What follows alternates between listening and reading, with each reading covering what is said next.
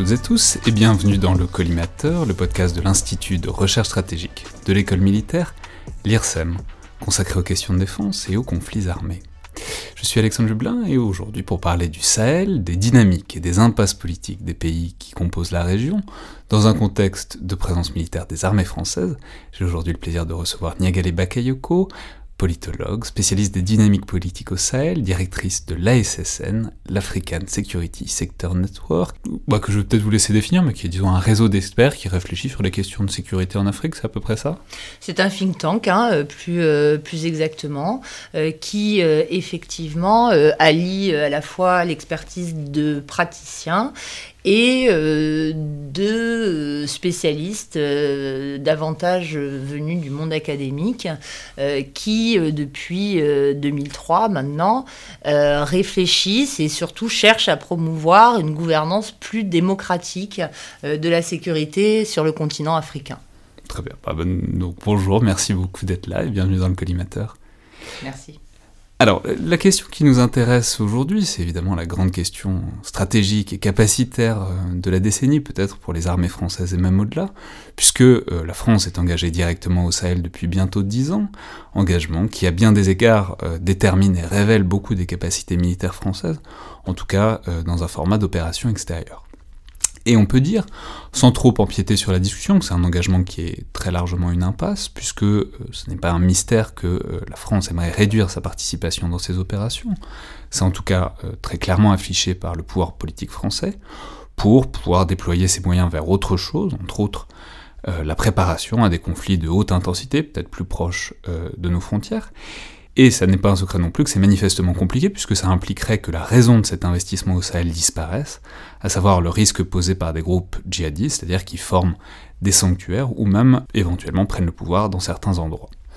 Ou au moins il faudrait que ce risque puisse être jugulé par les États de la région et leurs armées, ce qui, à bien des égards, n'est pas le cas, puisque on sait que ce sont des pays qui sont pour un certain nombre en crise politique, et dont on ne s'attend pas à ce qu'ils puissent résoudre ce problème tout seul, en tout cas à l'heure actuelle, comme le montre par exemple le fait que le Mali semble songer à se tourner vers les forces du groupe russe Wagner dans un contexte de fin de l'opération Barkhane.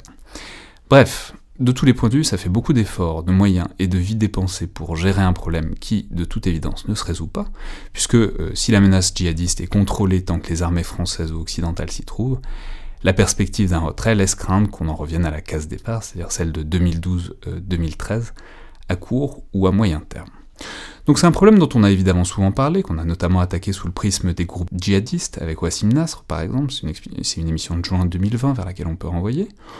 On a aussi beaucoup parlé de la chose du point de vue capacitaire, des modes d'action des armées françaises et occidentales au Sahel, mais on voit bien que c'est un problème politique, de situation politique, locale et ultra-locale, puisque toutes les éliminations ciblées de djihadistes que l'on fait ne changent manifestement pas euh, la capacité de ces groupes à recruter et à opérer, et on pourrait même considérer qu'elles l'augmentent. Et je vais simplement dire que c'est vraiment Clausewitz 101 ce constat. Alors j'évite généralement de faire des références trop faciles à Clausewitz parce que souvent ça sert pas à grand chose, mais euh, là c'est utile puisque la base de la base de Clausewitz, c'est vraiment l'idée que la guerre est un phénomène politique et que donc ça n'a pas de sens de penser qu'on gagne une guerre simplement par des victoires militaires, comme la France euh, les multiplie au Sahel de fait. Il faut donc que les effets se fassent sentir au plan politique, et clairement, c'est là que ça coince. Donc c'est le problème politique local et régional qu'il va s'agir de retracer et de comprendre aujourd'hui, dans ce contexte de présence militaire française, grâce à vous, Niagale Bakayoko. Et euh, la première question que j'aurais aimé vous poser, c'est celle de euh, l'origine de cette instabilité, de cette crise politique, puis militaire dans les États du Sahel. Alors évidemment, on pourrait trouver bien des problèmes et des germes dans la situation coloniale, puis de décolonisation de la présence française dans les années 1960, mais Bon, souvent, disons, le point de bascule euh, qu'on évoque pour comprendre la phase actuelle, c'est les printemps arabes et la chute de Kadhafi en 2011 sous l'action d'une coalition militaire occidentale, qui aurait euh, déstabilisé toute la zone sahélienne. Est-ce que ça vous paraît le bon point de départ pour comprendre la situation? Alors, euh, à mon avis, la situation est beaucoup plus complexe dans ses origines, qui ont pour effet une crise multidimensionnelle. Donc à crise multidimensionnelle, on dit bien entendu causes, qui le sont également. Euh, la crise libyenne a évidemment euh, joué un rôle absolument euh, majeur en termes de déstabilisation de la région. l'intervention occidentale, il est important de savoir que l'ensemble des chefs d'État africains, à commencer par celui qui a été présenté traditionnellement comme étant le principal allié de la France, à savoir Feu le maréchal président Idriss Déby, n'a cessé de répéter que l'intervention en Libye était à l'origine de la situation dans le Sahel et qu'il appartenait à ceux qui avaient créé ce chaos de le réparer et de s'investir. Donc Idriss Déby, rappelons donc l'ancien président euh, donc, tchadien. C'est effectivement euh, l'ancien président décédé très récemment. Hein, euh, Mais on sait que le Tchad a aussi vécu, disons, l'action de groupes qui ont agi, disons, et qui ont été armés dans le contexte de la guerre civile euh, libyenne et qui sont descendus, et c'est un peu l'origine de sa fin. Mais, mais, mais on voit... Non, non ce, alors ça, je pense qu'il est très important justement de préciser euh, les choses. Les groupes qui sont à l'origine euh, de l'offensive qui a été menée effectivement depuis le sud de la Libye sont des groupes nationaux tchadiens. Hein, qui ont trouvé refuge sur le territoire euh, libyen. Euh, comme toutes les oppositions à Idriss Déby, qui, il est aussi important de le savoir, sont souvent issues de son propre, clan, Hein, euh, se sont réfugiés, notamment au Soudan, voisin à une certaine époque.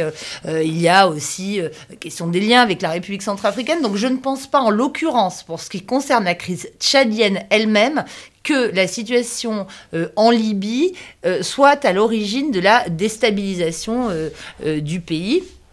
à mon avis, c'est une problématique différente. Mais en tout cas, en tout, ce qui concerne le Sahel euh, dit euh, central, euh, c'est-à-dire le Mali, le Niger, le Burkina Faso, la crise libyenne a évidemment eu un rôle d'accélérateur pour la raison suivante, c'est que le colonel Muammar Kadhafi avait accueilli les euh, rebelles touareg maliens euh, qui étaient en lutte contre l'État euh, central, contre Bamako, depuis des décennies en réalité. C'est-à-dire qu'ils avaient commencé à se battre contre euh, la centralisation euh, de l'État euh, malien dès les années 60, hein, dès le début des années 60, 62, 63, c'est la première rébellion de Touareg. Et il y a eu échec de ces rébellions successives, dont la première a été vraiment réprimée de manière sanguinaire par le régime de Modibo Keïta. Il y a eu beaucoup de réfugiés Touareg qui ont rejoint la Libye de Muammar Kadhafi. Un certain nombre d'entre faisait partie de sa garde euh, rapprochée. Donc la chute de Muammar Kadhafi a précipité le retour de ces rebelles, effectivement, dans leur pays, euh, le Mali.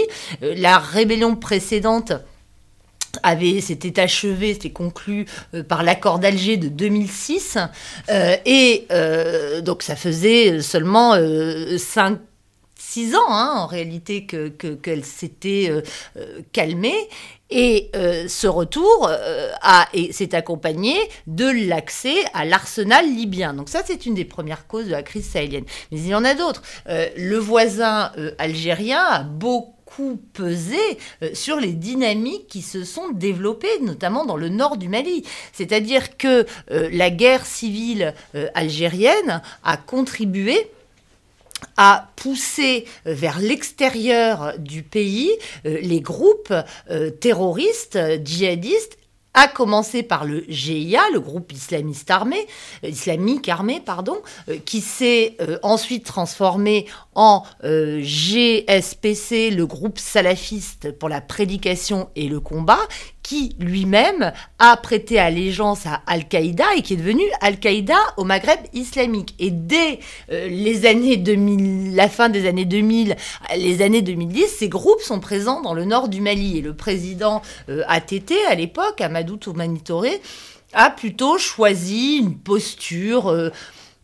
Euh, d'apaisement, d'accommodement de, avec ces groupes. Il n'était d'ailleurs pas le seul. Hein, un président comme Blaise Compaoré, voilà, a notamment joué un rôle important dans les négociations qui ont pu avoir lieu au, au... Burkina Faso, pardon, qui ont euh, notamment euh, conduit euh, à engager des négociations parce que ces groupes justement ont commencé à se livrer à des enlèvements d'occidentaux hein, et un élément très intéressant à savoir est que justement dans ces processus de négociation l'un des principaux interlocuteurs y compris de la France a été Yad Ghali qui est aujourd'hui considéré comme l'ennemi public numéro un puisqu'en effet il est depuis devenu un chef djihadiste mais il appartenait à l'appareil d'État français, il a été consul en Arabie saoudite et c'est quelqu'un euh, qui a euh, participé à de nombreux processus de négociation. Autre euh, cause de cette crise qui commence au Mali et qui aujourd'hui s'est étendue à la région, il y a aussi une remise en cause, à mon avis, assez profonde. Vous parliez de questions décoloniales postcolonial, moi je n'aime pas forcément euh, utiliser euh, ces termes. Euh, moi, il me semble qu'il y a surtout une remise en cause du modèle d'État post-indépendance qui arrive à un point d'échec à de très nombreux égards, c'est-à-dire échec en matière de sécurité, euh, échec en matière de démocratisation, euh, échec en matière d'éducation, l'éducation est vraiment au cœur, euh, au cœur du conflit, échec en matière d'urbanisation, échec en matière de décentralisation. Le conflit Touareg au nord est extrêmement lié à cette dynamique de, démocratisation qui n'a en réalité jamais abouti. évidemment, échec du développement. Et on voit quand même que très rapidement euh, intervient, alors effectivement il y a la crise de 2012, mais la chute justement du président alors, La crise de, 2012, on peut dire que c'est avant même, on va dire, on, va y arriver à Serval, qui est l'opération Serval qui commence en 2013, mais dès 2012, il y a déjà ce contexte djihadistes de contestation des États sahéliens par le Nord, notamment au Mali. Il y a déjà un coup d'État au Mali en 2012 par une junte. Ah, Alors c'était là que j'allais, c'était là que j'allais en venir. J'allais parler du Burkina Faso qui dès 2014 expérimente, vit une insurrection populaire qui aboutit à la chute de Blaise Compaoré, qui était quand même considéré comme le leader euh, incontesté, central et médiateur de très nombreux conflits dans la région. Il faut quand même se rendre très proche d'ailleurs hein, de, de, de Kadhafi, lui aussi.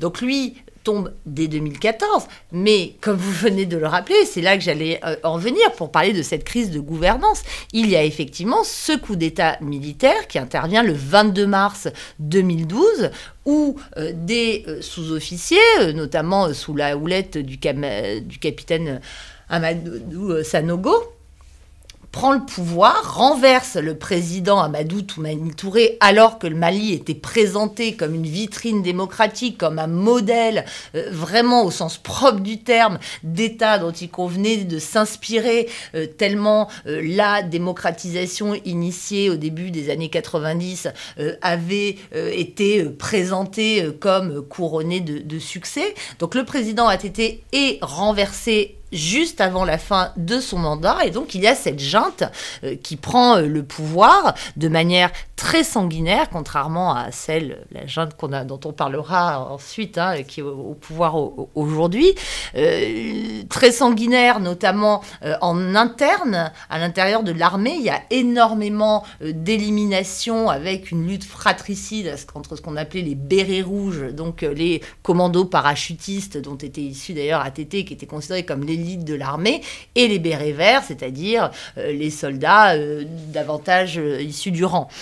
Et cette, ce coup d'État, bien entendu, apparaît comme un facteur d'affaiblissement du pouvoir à Bamako et favorise la, la, progression sur le territoire de deux types de mouvements armés. C'est ça qui est très très important, qui vont faire une alliance contre nature qui va très vite euh, échoué d'ailleurs. Euh, donc les premiers groupes, ce sont des groupes indépendantistes, euh, d'une part, et les autres, ce sont effectivement des groupes djihadistes. Et l'un de ces groupes, le MNLA, le Mouvement national de libération de l'Azawad, décide de s'allier avec euh, ces mouvements djihadistes, dont Al-Qaïda au Maghreb islamique, mais aussi d'autres groupes, notamment euh, le groupe qui s'appelle le Moujao, euh, le mouvement pour l'unicité du djihad en Afrique, en Afrique de l'Ouest. On va voir d'autres groupes apparaître progressivement, puisque ces groupes fonctionnent aussi par sissiparité, et donc en cas de, désaccord entre leurs leur leaders, d'autres secrets. Donc il y a le groupe Al-Mourabitoun euh, qui apparaît euh, également, et ces groupes vont être en mesure de conquérir les villes du nord euh, et progressent jusqu'à la ville de Kona.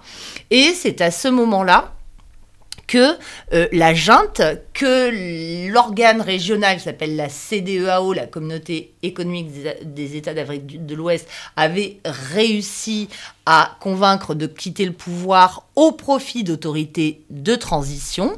Euh, donc ce sont ces autorités de transition qui, euh, début 2013, euh, sollicitent l'aide de la France pour contrer cette offensive rebello-djihadiste.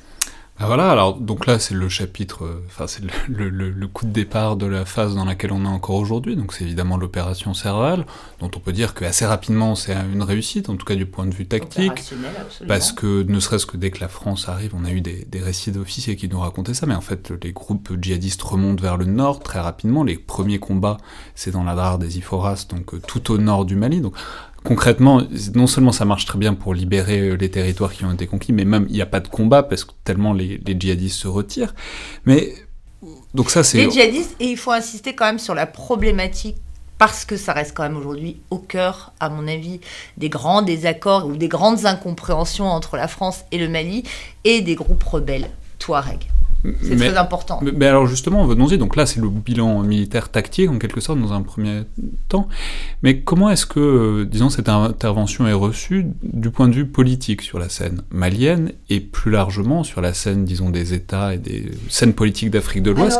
Parce que de là, on, seront ou pas d'ailleurs les ferments euh, de, la phase politique qui, démarre à ce moment. Alors justement, pour, euh, poursuivre sur ce que j'étais euh, en train de, vous indiquer, il faut préciser qu'il y a eu rupture vraiment irréconciliable entre les groupes djihadistes et les groupes comme le MNLA, notamment indépendantistes.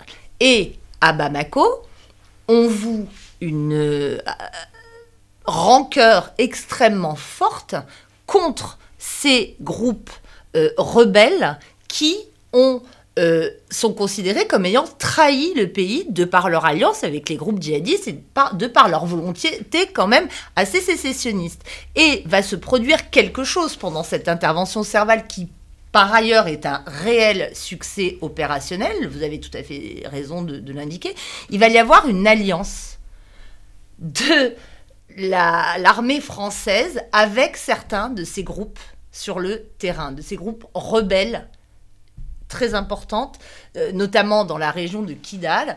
Et lors de la reconquête... C'est-à-dire il faut trouver des appuis locaux, donc on choisit les groupes rebelles contre les djihadistes contre les djihadistes et ce qui est perçu aussi à Bamako comme une trahison de l'État malien, parce que c'était des, il s'agissait d'acteurs qui cherchaient à, si ce n'est, enfin si à l'époque, il y avait de vraies euh, euh, prétentions euh, de sécession, hein, même si après ils, les ont un peu, enfin même largement réduites.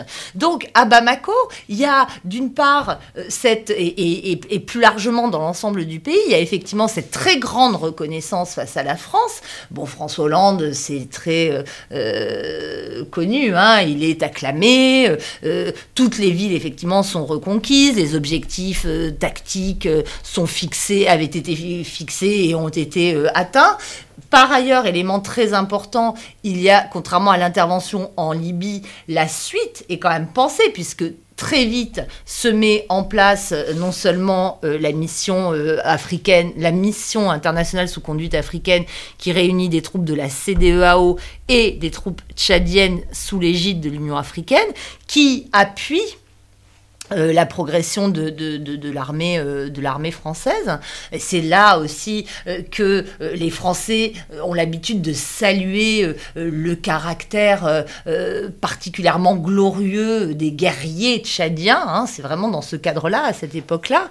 Et c'est le moment aussi où on commence à préparer le relais de cette force à la MINUSMA, aux Nations Unies. Donc donc les choses sont quand même préparées, euh, sont mises en place, euh, et elles le sont aussi euh, d'un point de vue politique, puisqu'on décide très vite, certainement beaucoup trop vite, d'organiser des élections qui ont lieu dès l'été 2013. Et ce sont ces élections qui aboutissent à la victoire d'Ibrahim Boubacar Keïta, dit Ibeka. on peut déjà introduire l'acronyme Ibeka parce que c'est comme ça qu'il est connu. On va s'en servir évidemment. alors le, le, chapitre suivant, c'est, du point de vue français en tout cas, c'est la transformation de Serval en Barkhane en, juillet 2014, avec l'idée que voilà, faut pas rester au Mali, c'est le djihadisme se combat dans l'ensemble de la région, puisque c'est une région qui a une unité. Même question, c'est-à-dire qu'est-ce que ça fait que la présence française se pérennise euh, comme ça, puisque on passe d'une mission d'urgence à une mission durable?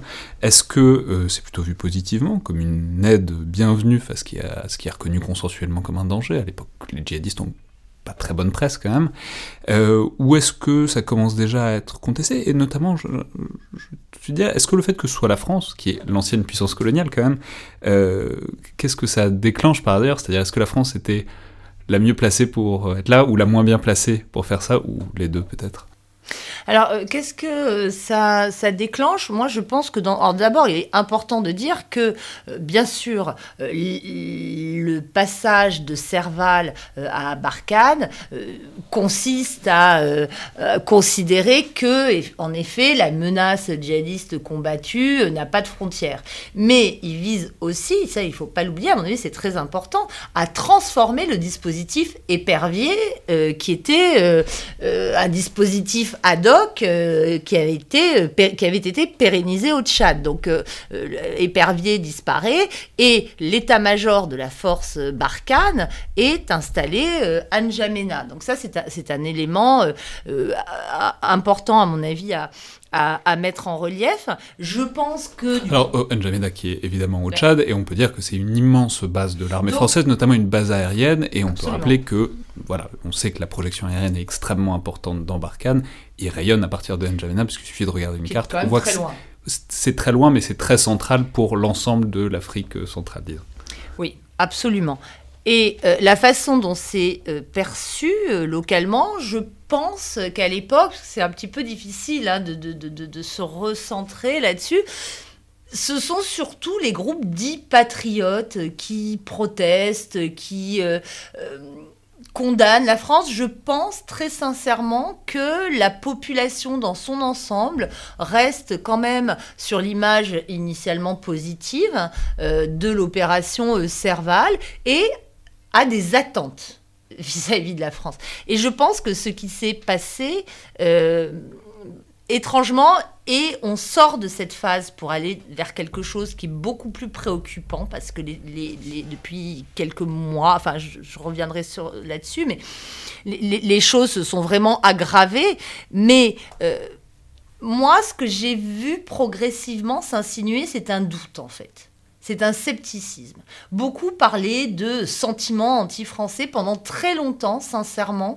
Euh, moi, je ne l'ai pas perçu de cette façon-là. J'ai vu euh, effectivement euh, poindre puis s'affirmer un rejet de la politique étrangère de la France, croissant, et fondé vraiment sur cette idée selon laquelle, mais avec tous les moyens déployés, comment se fait-il que la crise s'aggrave.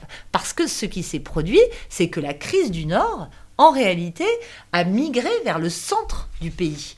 Et celui-ci est devenu l'épicentre de la crise avec l'apparition d'un foyer euh, autour de l'une des euh, katibas euh, du GESIM que j'ai pas présenté, mais sur lequel je vais, je vais revenir tout de suite. Donc la Katiba euh, du Massina, euh, autour d'un prêcheur d'origine Peul, qui s'appelle Amadou Koufa. Et les problématiques du centre ne sont absolument pas celles du nord. C'est pour ça que quand on entend dire que la solution à la crise malienne, c'est l'application de l'accord de paix euh, pour l'accord pour la paix et la réconciliation au Mali, pardon, signé en mai-juin 2015, c'est faux. C'est la solution pour le Nord. Oui, c'est un accord qui a été fait pour le problème du Nord. Pour le problème du Nord. Or, le problème a changé. Absolument pas pour le problème du centre du Mali, et encore moins pour la crise qui ensuite s'est étendue au Burkina Faso et à l'est du Niger.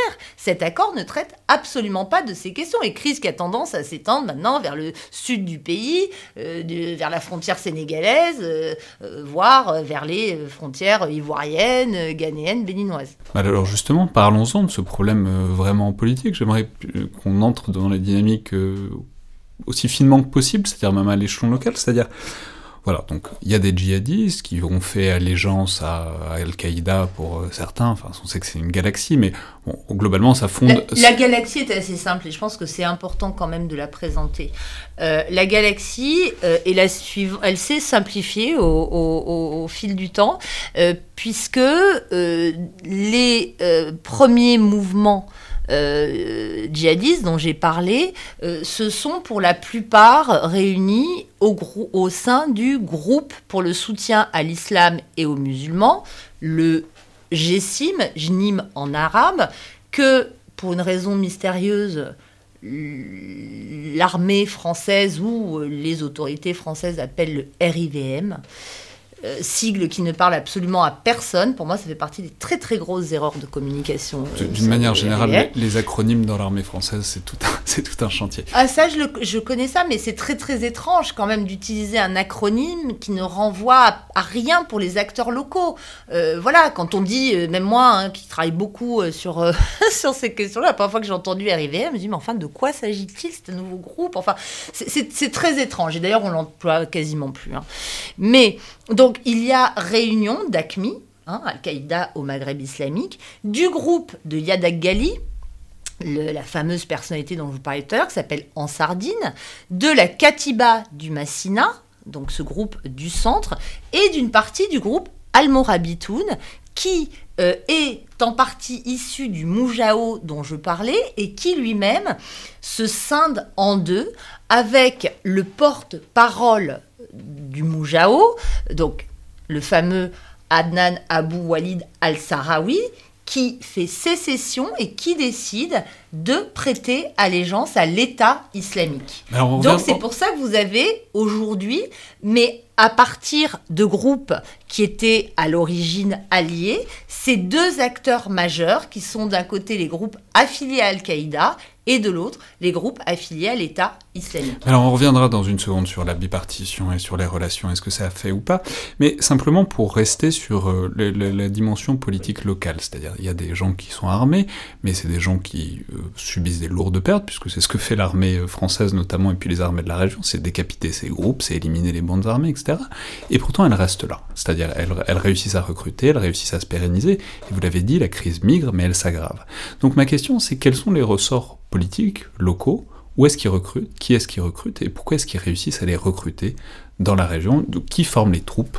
d'ACMI, l'État islamique, on en reparlera après, mais qui forme le vivier disons, de ces bandes. Ce, qui est extrêmement important, alors je vais répondre à vos questions, mais c'est de se rendre compte que la crise ne s'aggrave pas seulement parce que ces groupes djihadistes, effectivement, font preuve euh, d'une capacité euh, réelle et profonde de régénérescence et de résilience, elle s'aggrave aussi parce que euh, les acteurs de cette crise sont en réalité multidimensionnels. C'est-à-dire que la progression de ces groupes crée aussi au sein des communautés des réflexes d'autodéfense. Et on voit se développer un phénomène de milicianisation, de communautarisation de la sécurité qui va beaucoup euh, peser justement sur ces dynamiques politique, à la fois au niveau extrêmement local et au niveau euh, plus national.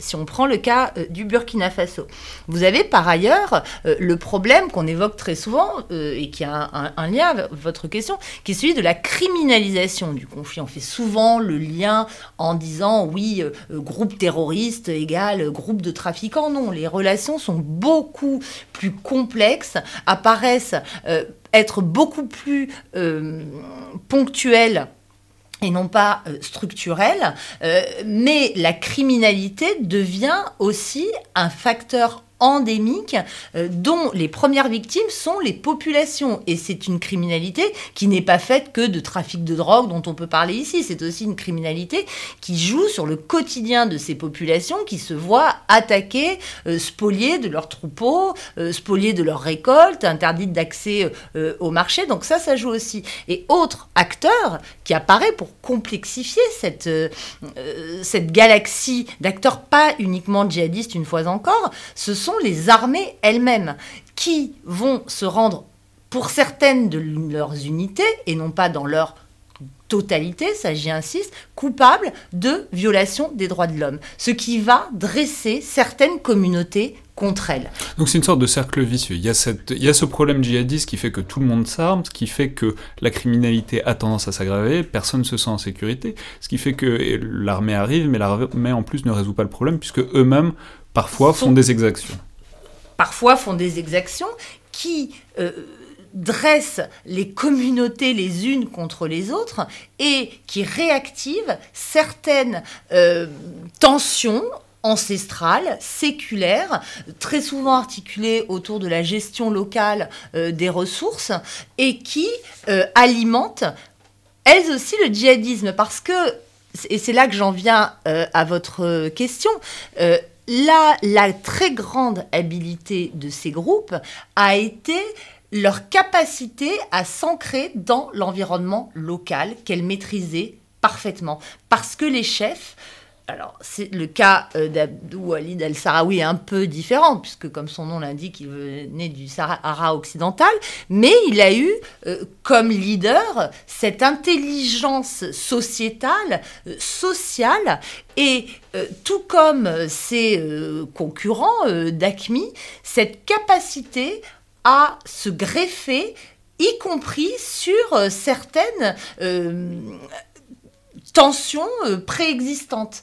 Et ça, c'est un élément qui est absolument fondamental. Et pour en revenir à cette question euh, de la dimension politique, je pense que ce qui est insuffisamment pris en considération par les partenaires extérieurs, alors bien entendu par la France, mais à mon avis euh, par d'autres partenaires, et pas seulement militaires, hein, ça peut être aussi des partenaires civils au développement, c'est la façon dont sont se sont reconstitués au cours des années des systèmes de gouvernance extrêmement différencié euh, d'un point de vue territorial. C'est-à-dire que ce qui s'est mis en place dans le nord du Mali, plutôt autour des groupes signataires des accords de paix, donc non djihadistes, qui eux-mêmes sont en compétition les uns avec des autres, les autres, parce qu'il y a les groupes signataires dits pro-Bamako, qui appartiennent à, à ce qu'on appelle la plateforme, et en face, les groupes signataires de la CMA, la coalition des mouvements de l'Azawad, qui sont perçus comme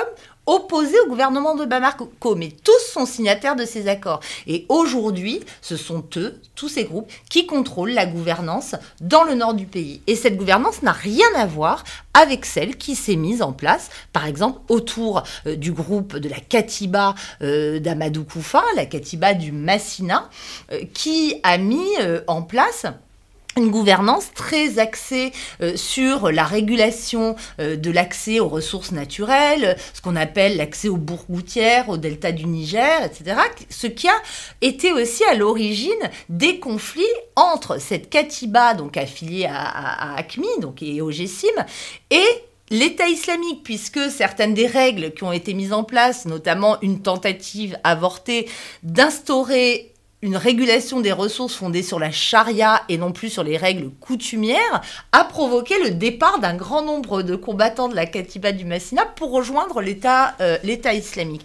Et euh, donc pour terminer, on voit très bien que toutes euh, ces logiques très locales auxquelles s'additionne la capacité de ces groupes à administrer la justice dans un système où elle n'existe plus, on voit très bien que toutes ces dynamiques échappent à l'État euh, central. Et c'est pour ça que quand on entend euh, parler euh, de cette fameuse question des négociations, donc de cette approche politique du conflit, à mon avis, on a tort de l'envisager comme une négociation qui serait comparable à ce qu'on connaît le mieux, c'est-à-dire des traités de type traité de Versailles, c'est-à-dire qui impliquerait une négociation des groupes djihadistes avec l'État malien. Ce dont il s'agit est beaucoup plus complexe que ça. En réalité, je pense que la complexité de la gouvernance qui s'est mise en place depuis le début de ce conflit, qui fait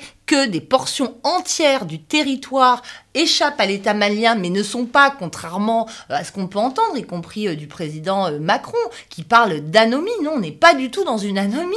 L'État est remplacé par d'autres acteurs en réalité. Et c'est avec ces acteurs que des accords se sont mis en place d'ores et déjà de manière très locale. Donc les négociations, de toute façon, elles existent. Certaines euh, accompagnés euh, par euh, l'État, euh, d'autres accompagnés d'ailleurs avec un mandat de l'État d'ailleurs par le Haut Conseil islamique, d'autres beaucoup plus locales qui peuvent faire intervenir des groupes d'autodéfense, par exemple Dogon, avec ben, des groupes djihadistes. Donc toutes ces dynamiques politiques existent et lorsque la France, par le biais de son euh, ministre des Affaires étrangères, Jean-Yves Le Drian, indique euh, qu'elle euh, est fondamentalement opposée à toute négociation et que le Premier ministre de la première transition lui répond bah oui vous pouvez y être opposé mais nous c'est en réalité notre approche je pense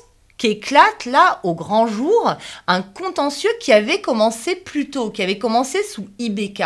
Moi, je reste absolument convaincue que euh, la détermination euh, d'IBK à mettre en application les recommandations d'une part de la conférence nationale d'entente qui avait eu lieu en 2017 et ensuite euh, du dialogue national inclusif qui avait eu lieu fin 2019 qui incitait à engager un dialogue et des pourparlers avec tous les fils du pays, y compris ceux appartenant aux groupes armés radicaux, est à l'origine des premières euh, difficultés profondes expérimentées par euh, la France et le Mali dans leurs relations diplomatiques. Et ça, c'est juste avant le sommet de Pau.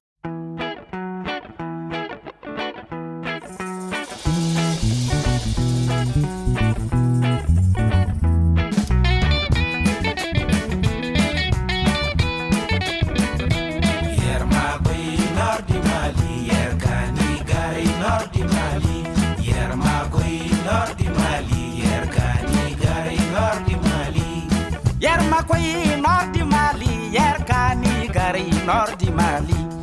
Yer makoy nordi mali. Yer gaw yego nordi mali. Iye. Andurunya ya.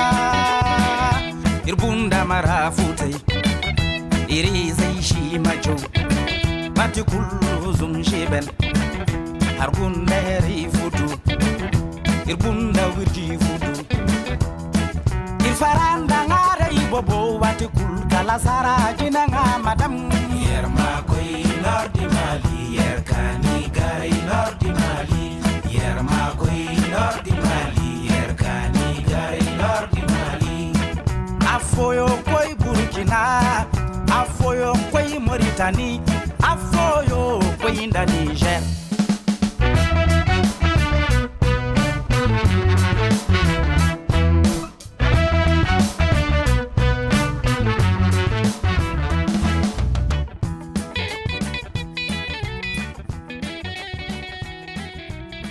alors on va revenir sur tout ça parce que là on, est, on a avancé assez vite, mais justement, il faut. Alors, D'une part, ça me fait penser, on reviendra sur le parallèle avec l'Afghanistan, mais c'est évidemment, ça, ça fait évoquer des choses par exemple, qu'on a évoqué ici avec Adam Bachko, où il, nous a dit que, par exemple, en Afghanistan, on avait souvent l'impression que c'est une guerre civile, c'est une absence de droits. Or, en fait, c'est au contraire une profusion de droits qui sont concurrents et, et qu'il faut réussir à, imposer, et que c'est celui qui réussit à faire reconnaître son droit, en l'occurrence les, les, talibans en Afghanistan, euh, réussit à gagner du terrain. Alors justement, euh, parlons, parlons-en de cette dimension politique, puisqu'on était resté sur Ibeka au Mali, donc Ibrahim Boubacar Keïta, qui a été le Premier ministre à partir de 2013. faut peut-être dire que voilà, il y a une crise politique qui se redéclenche, euh, notamment parce qu'il y a des contestations croissantes, notamment sur fond de cette présence française, Ibeka qui est décrit comme un agent de l'État français, enfin comme un valet des, intérêts français. Paradoxalement, justement. Paradoxalement, mais... Alors que la mésentente était d'ores et déjà euh, assez euh, profonde. Mais alors, on, peut dire déjà la fin de cette histoire, c'est qu'en août 2020, Ibeka est renversé euh, par un coup d'État militaire, le colonel Assimi Goïta. Mais donc, c'est-à-dire, d'où vient cette contestation et euh, pourquoi est-ce qu'elle aboutit? Comment est-ce qu'elle aboutit en quelque sorte? Alors justement, vous faites bien de dire euh, voilà, que le renversement d'Ibeka est le fruit d'un mouvement euh, de contestation qui porte sur la gouvernance d'Ibeka. C'est pour ça que moi, je suis quand même... Ibeka, il est vraiment arrivé au moment de Serval. Quoi. C'est, ah il... prend le pouvoir à ce moment-là et il le garde jusqu'en 2020. Donc c'est, lui qui est aux manettes du Mali pendant tout le moment Serval puis Barkhane jusqu'en 2020.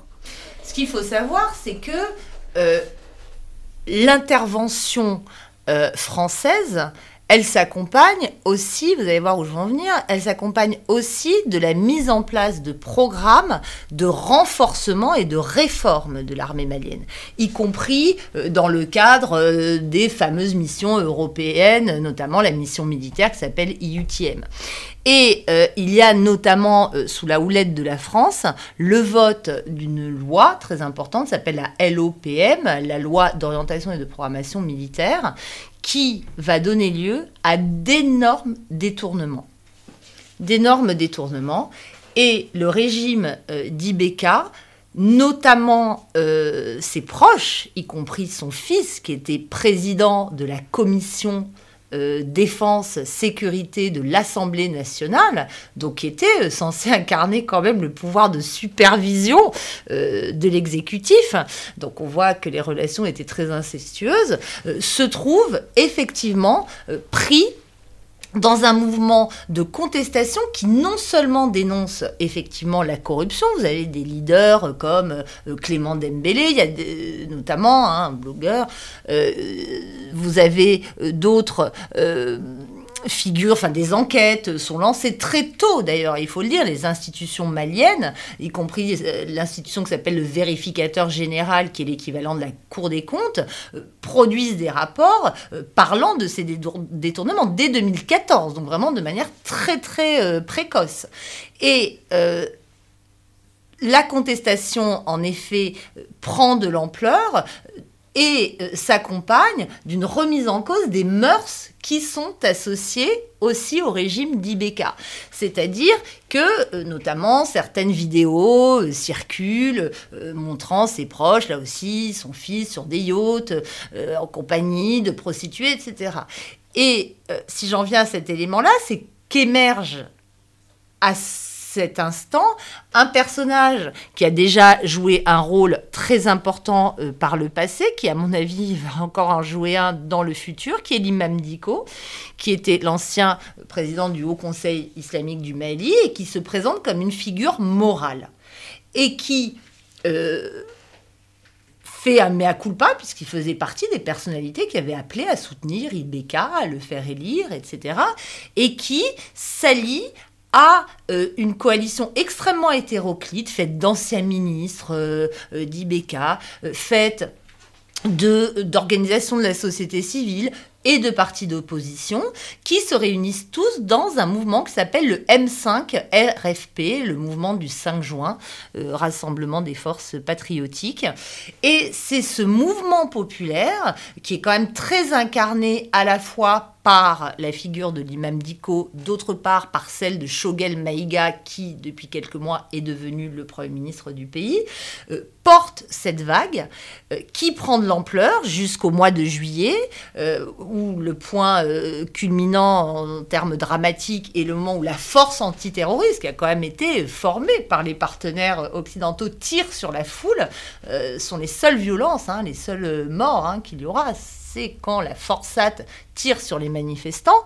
Euh, et finalement, euh, ce mouvement populaire se fait, euh, si je puis dire, doubler par un coup d'État militaire, effectivement, qui intervient le 18 août 2020.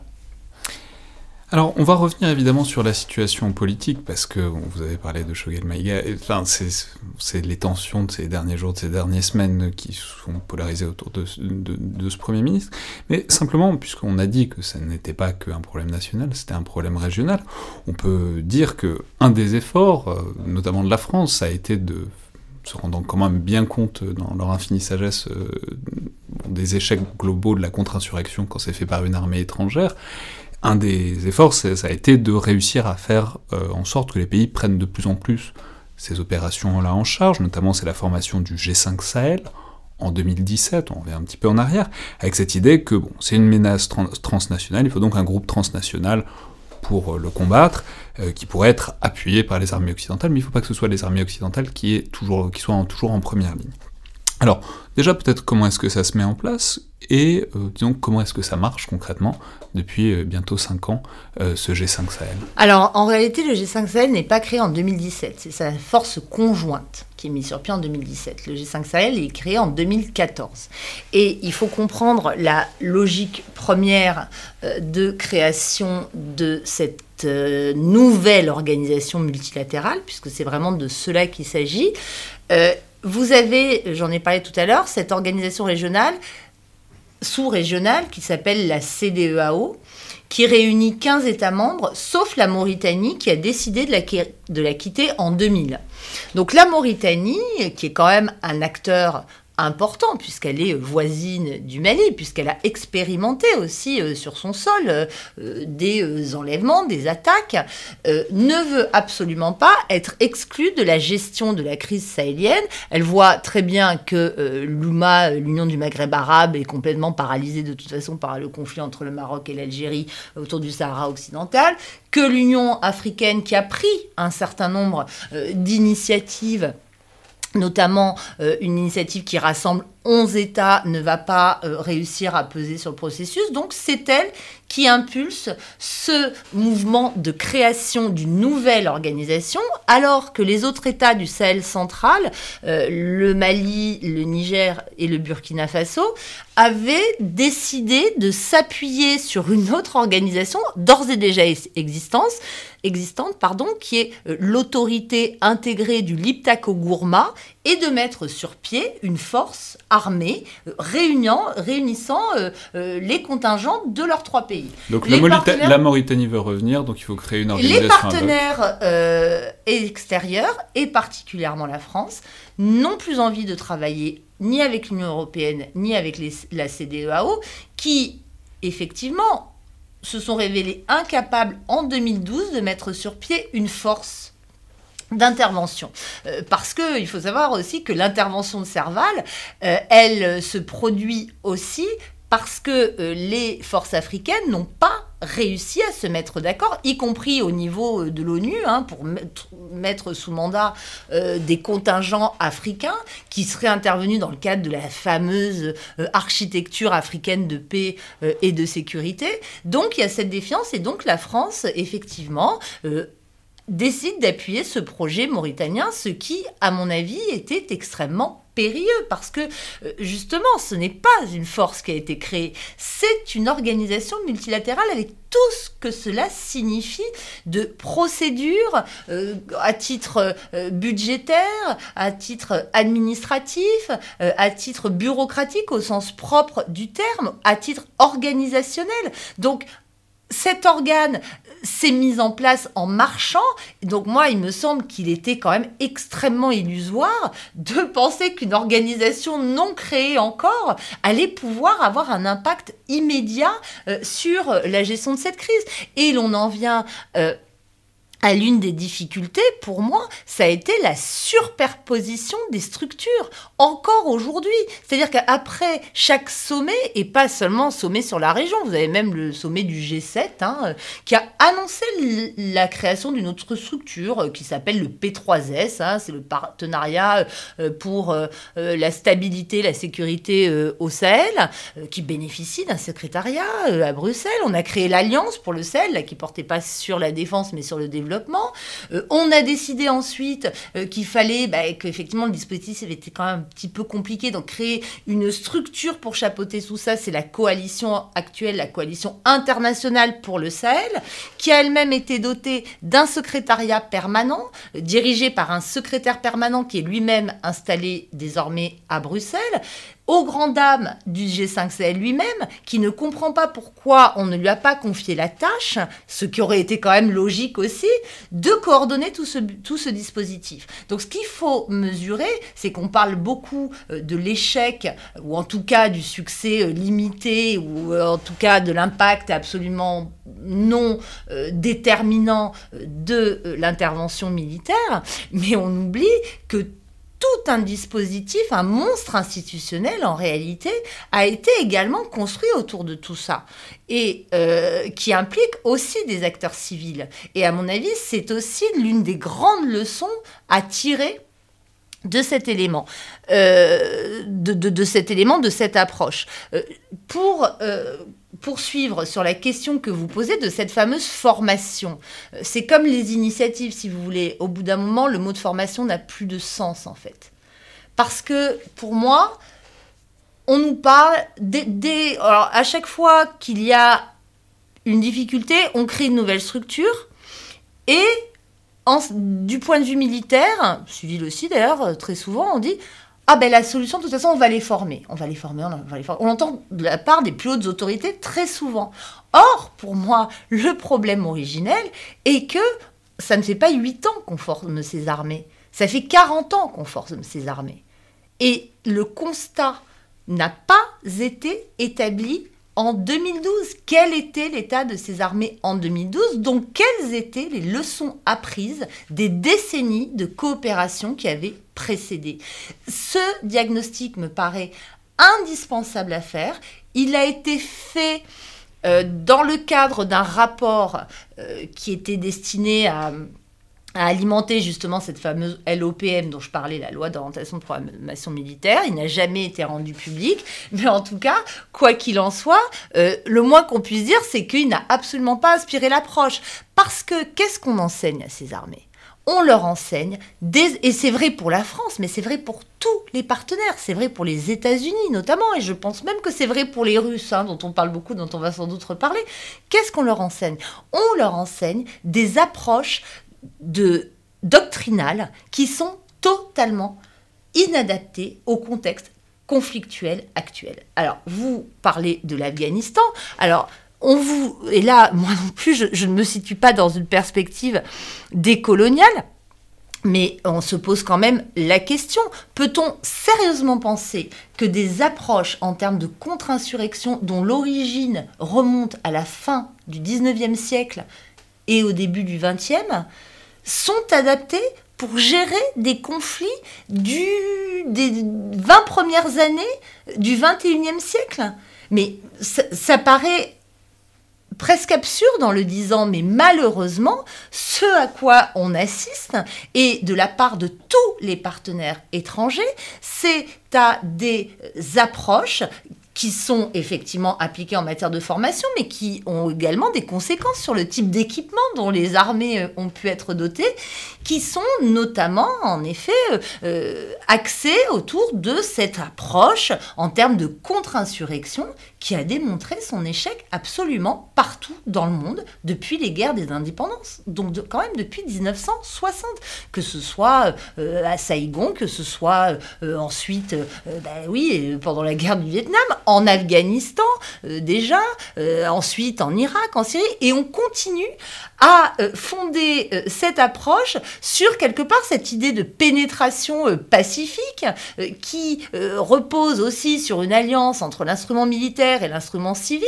sans voir que les règles ne sont absolument plus les mêmes. On n'est pas dans un contexte où on est là pour soumettre les populations. Moi, quand j'entends encore employer à tout bout de champ, y compris par des acteurs civils et des acteurs des ONG, oui, l'objectif c'est la conquête des cœurs et des esprits, mais je trouve ça extrêmement choquant en réalité, parce que le contexte d'aujourd'hui, c'est celui de la responsabilité de protéger. Ce sont les normes qui s'imposent en réalité à tous les acteurs. Donc on, ne peut pas faire fi euh, de cette sorte de de, contradictions euh, qui existent entre différents schémas. Et pour moi, euh, ça explique aussi beaucoup l'échec auquel on assiste aujourd'hui. On veut être dans l'opérationnalité, on veut renforcer les capacités de combat. Premièrement, on le fait en s'appuyant sur des doctrines qui sont inadaptées, qui ne maîtrisent absolument pas les, les, contextes locaux. Euh, on parle, moi je pense qu'on a affaire à une grande supériorité technologique et un très grand professionnalisme de la part des acteurs, y compris de la part de l'armée française, mais qu'on se heurte à une immense méconnaissance de la façon dont fonctionnent ces environnements locaux. Ça j'en suis absolument persuadée, et ça de la part de tous les acteurs, et ça concernera sans doute les Russes. Mais on oublie aussi, juste pour terminer, que le euh, renforcer les capacités d'une armée, ce n'est pas seulement renforcer euh, ses capacités opérationnelles de combat, c'est aussi travailler sur sa gouvernance. Et le scandale de détournement de fonds dont je parlais à propos du Mali, il s'est produit de manière beaucoup plus grave encore au Niger en 2020 aussi, un scandale révélé par l'inspection générale de l'armée elle-même à la suite d'un audit. Le ministre de la Défense du Burkina Faso a été mis aux arrêts suite aux révélations d'une organisation euh, de la société civile sur les détournements auxquels il avait procédé. Quand vous ajoutez ça à la troisième dimension qui est celle de la violation des droits de l'homme, comment peut-on continuer à considérer qu'on renforce des armées alors que euh, ces deux éléments ne sont pas pris en compte? Mais ce qui est intéressant, c'est que si, si je me place d'une seconde du point de vue, disons, de, des armées françaises, ou en tout cas de la réflexion politique française. Et il y a un truc problématique, vous indiquez qu'en gros on verse énormément d'argent dans des armées qui ne fonctionnent pas, qui sont cassées depuis 40 ans, et qui s'améliorent pas, et que donc les problèmes euh, s'améliorent pas, et même ils ont tendance à s'empirer. En même temps, le problème c'est que c'est difficile de... Enfin c'est la position de grand frère un peu paternalisante. De, ah, c'est la fraternité d'armes, ouais. Oui, non mais c'est ça, enfin je veux dire, ce serait compliqué aussi d'arriver, de, de, faire la leçon à ces armées-là, et de leur imposer de changer. En termes de position des armées occidentales, en l'occurrence françaises, par rapport à des écosystèmes politiques et politico-militaires locaux. Bah oui, mais qu'est-ce qu'on cherche? Pourquoi, euh, pourquoi avoir peur de leur imposer de changer s'ils ne veulent pas changer? Moi, ça ne me choque absolument pas qu'on dise bah, nous ne travaillons plus ensemble. On n'est pas là euh, dans, une logique de, euh, d'assistanat. Euh, pour moi, les armées, notamment l'armée française, elle défend les intérêts de la France. Moi, je n'ai aucun problème là-dessus. C'est pas l'ONU. Hein, même si moi, à titre personnel, je travaille plutôt pour promouvoir des, des, normes, des principes qui, relèvent davantage d'un système multilatéral. Mais aujourd'hui, je pense que la difficulté, cette contradiction, pourquoi continuer? D'ailleurs, on voit très bien que les Américains ont, décidé d'arrêter au bout d'un moment. Est-ce qu'on va continuer euh, à, faire comme si on ne voyait pas? Parce qu'en réalité, moi, tout ce que je dis, euh, je pense que je n'apprends, enfin, je suis même intimement convaincu que je n'apprends absolument rien euh, à n'importe quel attaché de défense à n'importe quel coopérant militaire qui sait très bien que euh, les armées euh, dont on parle sont gouvernées par des logiques extrêmement hybrides, avec des chaînes de commandement euh, parallèles, avec des phénomènes de, redistribution qui se font sur la base des différentes allégeances à l'intérieur même de l'armée, autour de principes de redistribution qui permettent aussi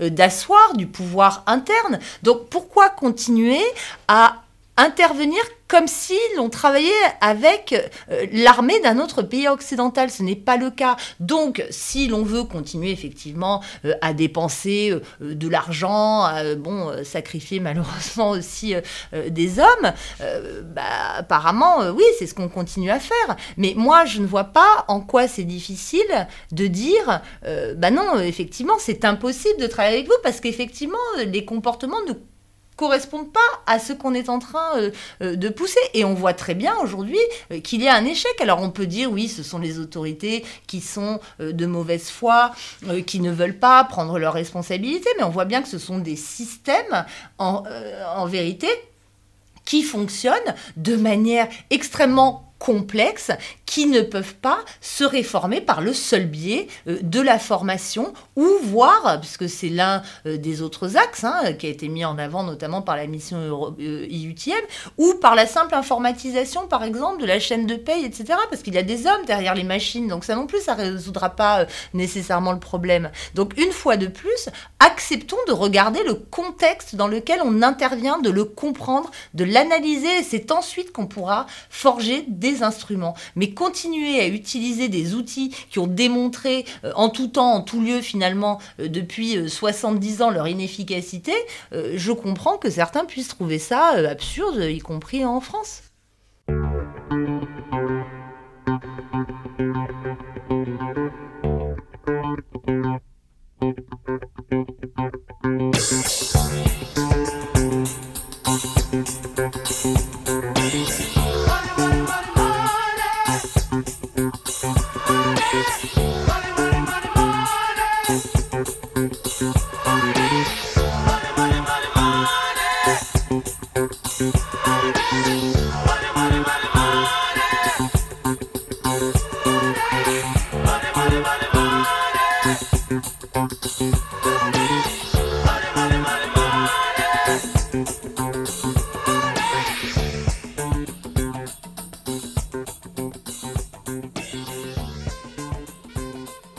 Alors justement, cette tentation d'arrêter les frais en quelque sorte, ou en tout cas d'éviter de remettre une pièce dans une machine qui fonctionne mal à, chaque fois. Ça nous amène évidemment à la situation actuelle et, aux pistes de sortie éventuelles. Parce qu'on peut souligner par ailleurs que le colonel Goïta a fait un deuxième putsch au Mali en mai 2021, et que ça a amené la France à suspendre temporairement la coopération militaire avec l'armée malienne, mais que ensuite, à quelques jours d'intervalle, quelques, jours plus tard, le 10 juin 2021, Emmanuel Macron annonce la fin de l'opération Barkhane. Parce que le temps est venu. La poursuite de, de notre engagement au Sahel ne se fera pas à cadre constant. Nous allons, avec nos partenaires engagés à nos côtés, mais aussi avec les pays de la région, parce que j'ai toujours eu ce souci de les associer et de travailler avec eux, tirer les enseignements de ce qui a fonctionné, notamment les évolutions que nous avions euh, impulsées justement à Pau puis à N'Djamena, mais tirer aussi les enseignements de ce qui n'a pas fonctionné. La présence durable dans le cadre d'opérations extérieures de la France ne peut pas se substituer au retour de l'État et des services de l'État, à la stabilité politique et au choix des États souverains. Nous ne pouvons pas sécuriser des zones qui retombent dans l'anomie parce que des États décident de ne pas prendre leurs responsabilités. C'est impossible. Ou alors c'est un travail sans fin. Bref, tout ça cristallise donc non seulement les problèmes politiques, mais aussi le désir français euh, de, sortir de l'impasse. Et euh, la question sont donc les pistes. Évidemment, c'est pas un retrait strict qui laisserait la piste, euh, enfin qui laisserait le champ libre aux djihadistes, mais ce qui est évoqué, c'est notamment la montée euh, en puissance de la Task Force Takuba, qui est un groupement de forces spéciales des armées européennes. Alors ça, mérite, ça le mérite théoriquement de sortir la France un peu de l'ornière, mais euh, déjà ça, pose évidemment des problèmes sans nombre, déjà parce que ça implique une défense européenne, ce qui est un des rares problèmes qui n'a rien à envier au Sahel en termes de complexité, mais aussi parce que euh, ça implique que l'aide étrangère puisse se réduire à des forces spéciales, donc on voit l'idée des actions ciblées pour éliminer des, chefs djihadistes, mais euh, rien ne garantit que ça résout euh, vraiment durablement le problème, en fait, puisqu'il faut aussi occuper le terrain pour éviter les actions djihadistes, qui sont souvent très mobiles, etc., et résoudre les problèmes politiques, et ça, c'est pas les forces spéciales européennes qui vont le faire, a priori. Donc, Disons cette phase dans laquelle on est de retrait et on essaye de recalibrer les choses, on essaye de multilatéraliser, mais en même temps sans grande garantie. Comment est-ce que vous la voyez sur fond de scène politique malienne qui, de toute évidence, est plus chaotique que jamais? Alors justement, vous avez euh, tout à fait raison, à mon avis, de, rapporter la question toujours à cet élément politique. C'est-à-dire qu'en effet, euh, les relations euh, qui, comme je l'ai indiqué, étaient déjà très détériorées entre les autorités françaises et maliennes autour de cette question des négociations, se sont de nouveau tendues lorsque le colonel Goïta a décidé euh, de mettre fin euh, au mandat euh, des autorités civiles de la transition, donc du président et du Premier ministre civil en s'autoproclamant lui-même président de la transition. Mais et effectivement, ce qui a mis très en colère les autorités françaises. Mais quand est-ce qu'est intervenu, enfin à quel moment, c'était le 24 mai en l'occurrence 2021, mais à quel moment correspond euh, cette prise du pouvoir d'Assimi Koïta? Elle intervient quelques semaines après la prise de pouvoir au Tchad par le fils du président euh, défunt Idriss Déby, qui prend la tête d'une junte militaire, avec l'assentiment, certains disent même de manière beaucoup plus méchante que moi, l'adoubement euh, d'un régime inconstitutionnel et cela euh, de manière encore plus grave euh, avec euh, l'aval de l'Union africaine. C'est-à-dire que, bon, effectivement, ce qui à mon sens, constitue une erreur, euh, ce à quoi euh, des représentants de la diplomatie française ou de l'armée française me répondent que non, c'était une excellente décision puisque la stabilité du Tchad a été euh, préservée. C'est une façon de voir les choses. moi, c'est vrai que été extrêmement choquée, bon, d'abord effectivement par cette prise de position de la France, mais plus encore par celle de l'Union africaine et en pensant que ça ouvrait la boîte de Pandore. Et c'est exactement ce qui s'est passé. juste, pour replacer la logique, on peut rappeler ce qu'on a dit tout à l'heure, que le, quartier général de Barkhane, c'est N'Djamena. Euh, donc, mais, donc, au Tchad, donc, ça, il n'y a pas de problème. On, on comprend l'inquiétude. Non, non, mais moi, si, vous voulez, je, finis mon, mon raisonnement. Moi, je n'ai aucun problème avec une politique réaliste. Je n'ai aucun problème. Les États n'ont que des intérêts, à mon sens. Ils n'ont que des intérêts. Mais quand ils essaient de jouer sur le normatif, il faut qu'ils soient crédibles. Et évidemment, lorsqu'on a considéré que le coup d'État constitutionnel intervenu au Tchad préservait la stabilité, bah, c'est quand même très très difficile d'aller dire trois semaines après, ah mais non, mais au Mali c'est différent. Quand on défend des principes, on défend des principes. Et quand on considère que la CDEAO prend une position beaucoup trop euh, euh, faible par rapport à ce qui s'est produit, mais c'est tout simplement la réplique exacte de la position qui a été adoptée par l'Union africaine quelques semaines avant. Donc soit on s'appuie effectivement sur de la réelle politique, soit on est suffisamment habile pour savoir utiliser les principes et les normes. Et on voit là qu'on est très dépassé quand même dans cette approche-là. Parce que, qu'est-ce qu'on dit? On dit coup d'État, euh, inadmissible, nous arrêtons, euh, le, la, coopération qui reprend évidemment quelques semaines plus tard.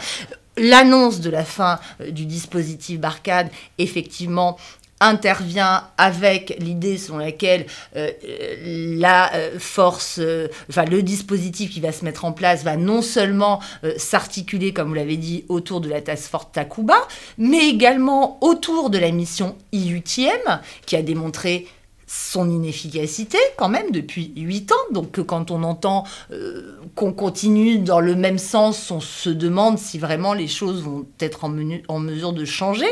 Et il y a euh, également euh, prévu, présenté un déplacement vers le territoire du Niger. Mais, euh, comme vous le dites, les deux volets, ce sont européanisation d'un côté avec Takuba et sahélisation à travers toujours cette idée de renforcement des capacités des armées sahéliennes qui vont prendre le relais grâce à l'IUTM. Euh, L'IUTM dont euh, les limites sont quand même soulignées euh, dans le rapport de l'Assemblée nationale sur l'opération Barkhane. Hein, c'est quand même intéressant. Ce rapport qui, par ailleurs, estime que l'opération Barkhane est un succès, mais ce rapport souligne toutes les limites de l'IUTM. Donc, et on voit très bien, comme vous le dites, que l'appétence des pays européens pour rejoindre cette task force Takuba, qui, il faut le préciser, hein, vous l'avez bien dit, n'est pas la force de l'Union européenne. Hein, c'est euh, une force qui sur la base du volontariat sur la base du volontariat et sur la base d'un accord politique qui réunit, euh, d'une déclaration politique, pardon, qui réunit 11 pays européens, effectivement. Mais il n'y a aucun lien organique avec euh, la euh, PESC, enfin la politique étrangère de sécurité commune, ou la PSDC. ça, c'est important de le dire. Et en effet, on reste, comme je le disais tout à l'heure, sur l'idée de renforcement des capacités de combat d'une armée, alors qu'on voit très bien que là où les choses deviennent de plus en plus difficiles, c'est au niveau politique aujourd'hui.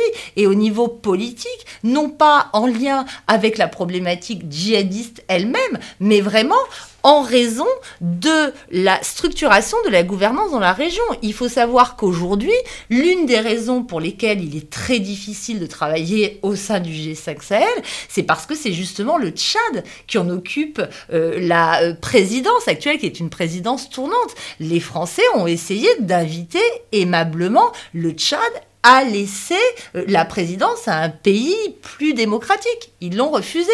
Et il faut savoir que la prochaine présidence, qui va arriver au début de l'année 2022, c'est le Mali? C'est le Mali, bien sûr.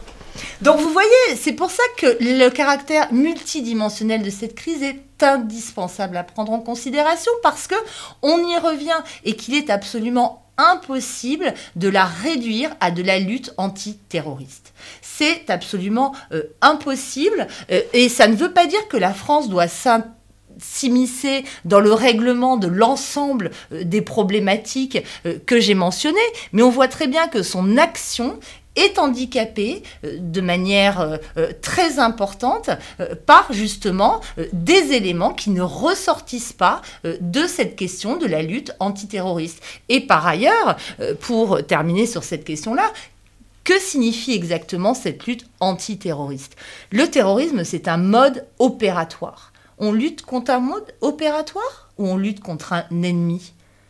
Et, la réponse à cette question, euh, ben, elle, elle, rend implicite la réponse. C'est-à-dire que si on lutte contre un ennemi, on lutte contre le programme politique de cet ennemi. Parce que ce à quoi on a affaire aujourd'hui, ce ne sont pas à des nihilistes euh, assoiffés euh, uniquement de sang. Il y a des sanguinaires, évidemment. Hein.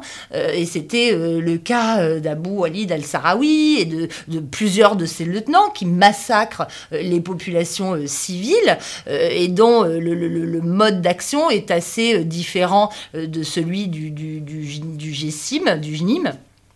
Euh, qui euh, cherche à se présenter comme protecteur des populations. Mais en tout cas, ce qui est très important de dire, on n'a pas affaire à un terrorisme du type de celui du Bataclan. On a affaire à des acteurs, notamment côté euh, groupe affilié à Al-Qaïda, qui ont un vrai discours politique, qui ont un vrai programme politique, une vision pour cet État, fondée effectivement sur la charia, mais pas uniquement, sur une autre vision euh, des mœurs, euh, sur une autre vision de l'éducation, sur une autre vision de la gouvernance locale, et c'est à ça qu'il faut savoir répondre. Et c'est dans le cadre de cette réponse politique à un ennemi que l'action militaire, à mon sens, devrait être inscrite. Et c'est ça qui lui fait défaut.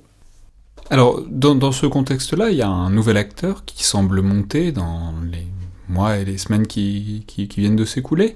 C'est évidemment la présence russe euh, dans la région, qui a notamment été matérialisée par des rumeurs de coopération entre l'armée malienne et le groupe Wagner, alors on a fait toute une émission récemment sur euh, la question avec euh, Maxime Audinet et Emmanuel Dreyfus, vers laquelle on peut renvoyer, avec le rôle de matrice de laboratoire de la République centrafricaine, et il semblerait que bon, ça s'étende donc vers le nord et vers l'ouest euh, maintenant.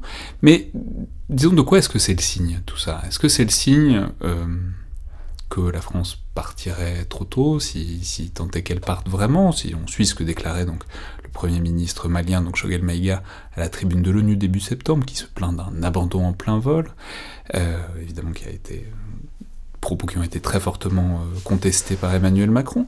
Est-ce qu'on peut aussi considérer, ben, c'est un peu ce que vous décriviez aussi, c'est que c'est une impasse. On est dans une impasse à l'heure actuelle, et que ben voilà, ça peut pas être la France, en tout cas, il faut peut-être partir pour revenir, mais en tout cas là, tel que c'est, ça marche pas, il faut faire autre chose. Ça peut pas être personne, probablement pas à l'heure actuelle. Donc ben voilà, c'est une porte ouverte à d'autres acteurs. Alors qui est-ce que ça va être? Voilà, Apparemment la Russie, la Chine. Après, il faudrait voir ce qu'ils ferait sur place. Mais euh, en tout cas que la France doit se retirer d'une manière ou d'une autre et que ben ça va forcément laisser la place à d'autres acteurs. Donc comment est-ce qu'on envisage, disons, cette séquence fin de Barkhane et ce qui pourrait venir après? Alors à mon avis, attention ne pas toujours accoler la Russie la Chine.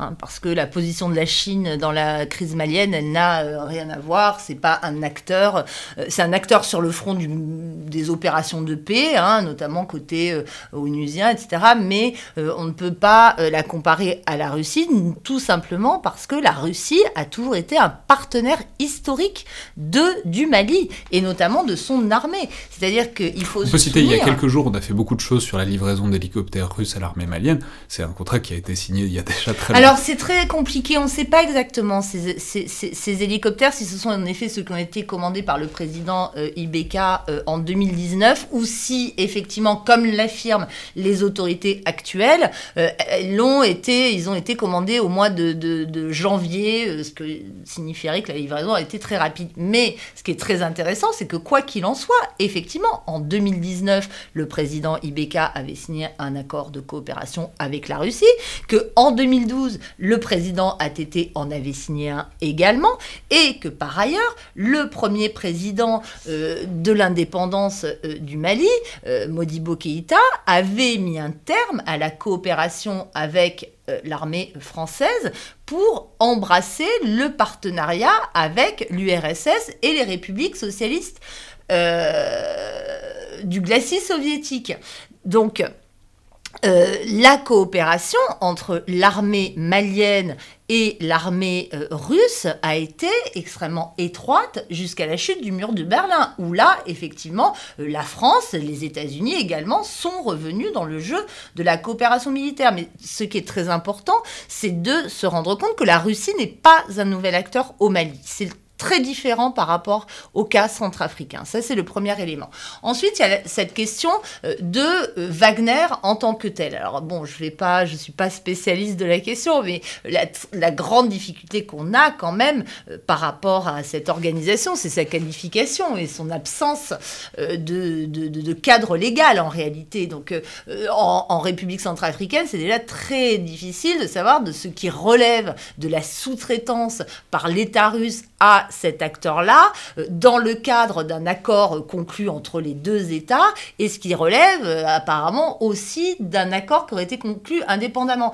Et euh, ça, c'est une question qui se posera évidemment pour le Mali. Mais surtout, ce qui apparaît, c'est la volonté, la capacité aujourd'hui de l'État malien à peser comme partenaire euh, à part entière euh, et à justement multiplier, diversifier euh, ces partenariats. Et on se demande si cette question de la venue de Wagner n'a pas aussi été un moyen de pression utilisé par les autorités maliennes, justement euh, sur les autorités françaises. Quand même, euh, le Mali est euh, un petit pays en guerre, pauvre, qui a réussi à faire trembler l'Assemblée générale des Nations Unies et les plus grandes chancelleries occidentales et donc orientale avec, avec la Russie. Mais euh, est-ce que euh, ça n'a pas été un moyen de pression sur la France? Manifestement oui, en partie, puisque Florence Parly euh, s'est déplacée à Bamako pour rassurer les autorités, enfin son homologue, sur le fait que la France ne partait pas, n'abandonnait pas le Mali. Et on voit qu'on est quand même dans une surenchère que les autorités maliennes se permettent quand même de franchir un certain nombre de Rubicons, en tout cas un grand nombre de lignes rouges qui ont été fixées par la France, qu'il s'agisse de cette question des négociations qui continuent quand même euh, à être euh, poursuivies de manière plus discrète, mais quand même poursuivies hein, par les autorités maliennes, cette question de la prolongation de la durée de la transition, puisqu'il a quand même été annoncé de manière assez claire euh, que sans doute il ne serait pas possible de tenir des élections et donc de mettre fin à la transition dès le mois de février. Et donc maintenant, de cette diversification des partenaires. Et c'est vrai qu'à chaque fois, la France a dit c'est une ligne rouge, mais elle est encore là euh, aujourd'hui. Et même si le ton monte, bon, on voit que le Premier ministre a un peu fait euh, baisser euh, la surenchère, mais est intervenu aussi entre-temps bah, ce contentieux qui est parti apparemment pour durer, puisque le président Tebboune a fait une déclaration aussi, qui met en cause euh, l'Algérie et les relations euh, déjà euh, historiquement compliquées entre la France et l'Algérie. Et l'Algérie est un acteur absolument majeur dans le contexte malien. Hein. elle considère que d'ailleurs l'accord a pour la paix a été négocié à Alger, le précédent l'avait été d'ores et déjà, et le déplacement du ministre des Affaires étrangères Amtam Lama euh, à euh, Bamako, mais a donné aussi euh, le sentiment de d'une alliance qui se veut là vraiment pour le coup anticoloniale, décoloniale, et il me semble qu'il euh, y a une difficulté supplémentaire du côté de la France. C'est-à-dire que moi, qui vous disais tout à l'heure que je ne voyais pas de sentiment anti-français pendant très longtemps, mais que j'ai vu s'insinuer euh, un doute et un très fort scepticisme, je trouve que depuis quelques semaines, il y a un discours d'une violence contre la France que je n'avais jamais vu auparavant, que ce soit sur les réseaux sociaux, que ce soit dans la presse, et que ce soit dans le discours des autorités elles-mêmes, qui bien sûr jouent la carte populiste, la carte intérieure, hein, parce que la Russie a une certaine euh, popularité, et qu'elles se sont aussi engagées euh, dans une politique euh, d'opération anticorruption euh, en associant justement à cette lutte des, acteurs, des anciens ministres réputés proches de la France. Donc là, je trouve que la situation est en train vraiment de se dégrader de manière beaucoup plus préoccupante que ça ne l'était jusqu'ici. Bon, quand on regarde les réseaux sociaux, je ne vais pas que ça, hein, mais c'est très très très frappant. D'une dénonciation euh, de, la présence française euh, très euh, qui a pu être instrumentalisée, y compris par la Russie à un moment donné, début 2020, ou par des groupes de patriotes, je trouve qu'on franchit quelque chose qui est beaucoup plus large et qui embrasse véritablement l'opinion publique. Mais donc, euh, pour terminer, en quelque sorte, euh, ben, problème politique, solution politique, forcément. Alors euh, là, on voit que ben, ça, ça, se présente pas très bien pour le rôle de la France pour aider à tout ça. C'est-à-dire, comment est-ce que vous envisagez la chose? Est-ce que, par exemple, ces négociations, mais en même temps, vous nous avez dit que ces négociations, elles fonctionnaient sur un logiciel, en quelque sorte, qui avait marché pour une partie totalement différente de la région sahélienne. Est-ce que ça pourrait quand même déboucher sur quelque chose? Est-ce qu'il y a un modus vivendi à espérer, disons, entre ces groupes, entre le, pouvoir central et euh, les zones euh, qui échappent à son contrôle. Est-ce que bah, y a une, attendre que des groupes, enfin que le pouvoir euh, central au contraire renonce à sa souveraineté sur des endroits. Est-ce qu'ils vont faire appel aux Russes et à qui sait, qui sait-on encore pour euh, regagner le, contrôle d'une manière ou d'une autre? Comment est-ce que vous envisagez, disons, la situation au Mali? Et puis évidemment, ça connecte, ça, ça, va permettre autour, mais euh, disons dans les semaines et les mois qui viennent, surtout si la France dans le contexte actuel, se trouve euh, obligée de se retirer un peu parce qu'elle ne fait qu'aggraver les problèmes, en tout cas apparemment en ce moment. Alors, Juste, on a assez peu évoqué les pays voisins, mais juste pour, euh, en dire un mot, hein, l'allié aujourd'hui hein, sur lequel euh, souhaite vraiment s'appuyer la France, c'est incontestablement le Niger, hein, euh, avec le président Mohamed Bazoum, qui est vraiment considéré comme un pilier, comme un espoir par la, la, diplomatie française. il faut savoir que les relations de la France avec le Burkina Faso ne sont pas bonnes du tout non plus. Le Burkina Faso a notamment toujours résisté Hein. L'opération Barkhane, elle n'a pas de troupes hein, sur le territoire burkinabé. Les Burkinabés ont toujours été très réticents face à toute forme de coopération, donc ce sont pas non plus, ce ne sont pas non plus des acteurs euh, qui sont acquis à la France dans la région. Donc ça fait quand même euh, un petit peu euh, un, bloc qui se constitue, qui n'est pas favorable aux options, en tout cas, promues par la France. Mais à mon avis, bah, vous dites problème politique, solution politique, mais c'est totalement ce qui se profile parce que on regarde beaucoup et beaucoup trop, selon moi, comme je vous l'ai dit, du côté euh, des groupes djihadistes, euh, qui, à mon avis, euh, bon, c'est très difficile de connaître quelles sont leurs capacités réelles, etc., mais n'ont pas de capacité, bon, déjà de conquérir l'État central, mais surtout d'y exercer le pouvoir. Enfin là, pour le coup, on n'est vraiment pas dans le cas des talibans, mais en revanche, il y a d'autres forces politiques conservatrices et pacifique. Je vous parlais tout à l'heure du rôle de l'imam Diko. Je pense qu'on s'achemine au Mali euh, vers un modèle qui sera euh, peut-être une alliance religieuse et militaire du type de celle qu'on a pu voir au Soudan à un moment donné entre euh, Omar el-Béchir et, et Al-Tourabi avec un guide, une sorte de guide spirituel qui pourrait être l'imam d'Iko, mais en tout cas, il ne faut pas mésestimer l'importance de ces forces conservatrices, mais qui ne sont pas pour autant violentes. Et quelle est la réponse que l'on peut apporter à ça? Euh, ben, C'est là que la stratégie diplomatique et politique doit vraiment reprendre ses droits et que effectivement le recours à la force militaire ben, n'y peut ramer, hein, si, je puis, euh, si je puis dire. Donc moi, l'évolution, je la vois plutôt euh, aller dans ce sens, vers un régime islamique conservateur, en tout cas au Mali, qu'a du Burkina Faso est évidemment différent, c'est un État multiconfessionnel, mais le retrait euh, des militaires y compris dans le cas d'une accession au pouvoir de courants plus religieux, n'est pas garanti non plus. Et d'ailleurs, s'agira-t-il de ces militaires euh, Rien n'est moins sûr. Hein. L'armée elle-même est parcourue euh, de courants euh, contraires. à l'époque du coup d'État en, 2020, on disait qu'il y avait au moins cinq coups d'État qui étaient en préparation. donc voilà, mais on, voit très bien que là, ce n'est pas l'action opérationnelle qui pourra jouer sur ces dynamiques. Mais effectivement, vous l'avez évoqué, mais ça, permet d'en dire un mot pour conclure. En plus la conjonction de l'actualité à la fin de l'été a fait qu'il y avait, a eu le spectre de l'Afghanistan évidemment, mais parce que ce sont des échecs différents de contre-insurrection, mais ce sont quand même des échecs de contre-insurrection. Et donc, selon vous, la grande différence, c'est qu'on n'a pas, à la différence de l'Afghanistan, une espèce de contre-pouvoir islamique conservateur, tout ce qu'on veut, mais qui a eu l'expérience du pouvoir, qui a contrôlé un pays, qui l'a perdu, mais qui l'a reconquis progressivement territoire après territoire.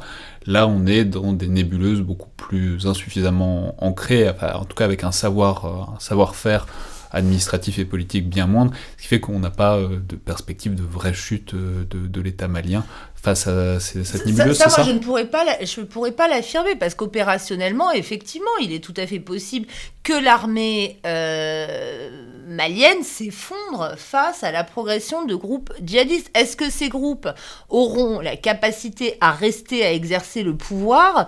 Ça, je suis très très loin d'en être sûr. Euh, un certain nombre de, leaders ont des prétentions très localisées, comme je le disais. Hein. les prétentions d'Amadou Koufal portent essentiellement sur le centre du Mali. Il y a Dagali beaucoup sur le nord, donc les relations avec les groupes signataires, euh, notamment euh, les composantes de la coalition des mouvements de, de la Zawad va être absolument majeures. mais une, une fois de plus, je pense qu'il ne faut absolument pas mésestimer ces courants politiques, euh, pacifiques, mais qui font euh, la promotion d'une vision complètement alternative de la société, bien sûr d'un point de vue religieux, mais aussi euh, d'un point de vue moral, d'un point de vue éducatif, qui porte un projet politique alternatif à celui euh, des élites euh, au pouvoir perçu comme proche euh, de la France ou plus largement des partenaires internationaux et de l'Occident. Et ce genre d'acteur pourrait en quelque sorte contenter les groupes à prétention locale, c'est-à-dire un pouvoir central, pacifiste, mais très conservateur, voire très islamique, ça pourrait en quelque sorte permettre le modus vivendi euh, territorialisé entre les groupes djihadistes qui ont des ambitions locales et, euh, disons, un pouvoir central qui les combattrait peut-être moins, qui les laisserait euh, vivre chacun de leur côté, c'est ça? Alors après, il ne faut pas oublier euh, les concurrences et la compétition très violente entre les groupes djihadistes, notamment entre les groupes affiliés à l'État islamique et les groupes affiliés à Al-Qaïda. Alors, les groupes affiliés à l'État islamique ont été beaucoup plus affaiblis par l'intervention de l'opération Barkhane que ceux affiliés à Al-Qaïda. Mais euh, c'est une des questions, hein, de savoir si euh, la mort notamment euh, d'Abou Walid al-Sahraoui va réduire l'influence de l'État islamique qui avait été déjà très amoindri par ses combats contre le GSIM. Alors ça, on peut juste rappeler, enfin on peut renvoyer parce qu'on va pas le temps, mais à l'émission qu'on avait fait avec Wassina, dire que, en fait, parce qu'on n'a pas eu le temps d'en parler, mais entre le JNIM et l'État islamique, pendant longtemps, il y a eu une cohabitation qui a été totalement inédite, mais qui s'est délictée depuis quelques années maintenant. Bah, seulement depuis 2020 en réalité, c'est assez récent. Mais donc là, ils sont complètement en guerre ouverte. La France a joué l'un contre l'autre, c'est-à-dire, euh, disons, s'est concentrée sur l'État islamique. C'est un groupe qui donc a été très affaibli. Elle s'est concentrée au moment du sommet de Pau sur l'État islamique. Et je pense que c'était, parce que moi j'ai toujours été très surprise par cette concentration sur l'État islamique, et je pense que c'est quelque chose qui avait été négocié par le président Ibeka.